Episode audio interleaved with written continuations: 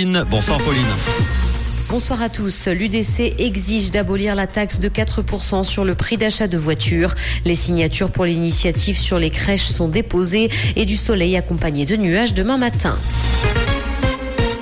L'UDC exige d'abolir la taxe de 4% sur le prix d'achat des voitures. Le Conseil fédéral veut taxer les voitures électriques au même titre que celles à moteur thermique.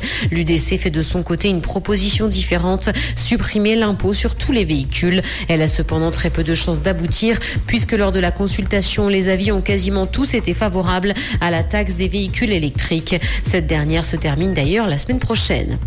Les signatures pour l'initiative sur les crèches sont déposées. La gauche avait passé la barre des 100 000 signatures plus de deux mois avant le délai imparti. Elle a donc déposé son initiative populaire aujourd'hui. Elle souhaite limiter la participation des parents à 10% du revenu familial au maximum. Elle vise encore les salaires et les conditions de travail du personnel travaillant dans ces structures. Le sujet est déjà débattu au Parlement.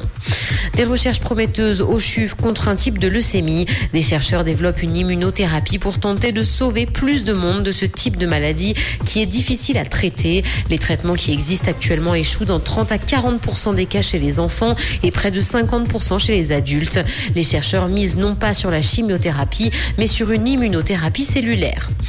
Dans l'actualité internationale au Japon, Tokyo veut rassurer avant de rejeter l'eau contaminée de Fukushima. Le pays souhaite apaiser les polémiques alors qu'il s'apprête à rejeter dans l'océan Pacifique l'eau issue de sa centrale nucléaire accidentée. Les autorités sont confrontées à un problème de taille. Depuis 2011, la centrale endommagée produit chaque jour quelques 100 000 litres d'eau contaminée. Elles sont stockées sur le site de la centrale qui est presque plein.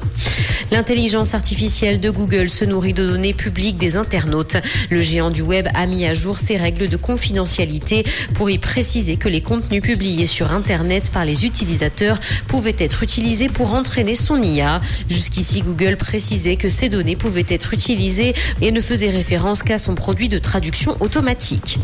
Musique, Lil Nas X a indiqué qu'il va déménager en Suisse parce que les hommes y sont mignons. Il a fait cette annonce à l'occasion de la 57e édition du Jazz Festival. Le festival a débuté le 30 juin et se tiendra jusqu'au 15 juillet. L'artiste est arrivé en Suisse en début de semaine. Comprendre ce qui se passe en Suisse romande et dans le monde, c'est aussi sur rouge.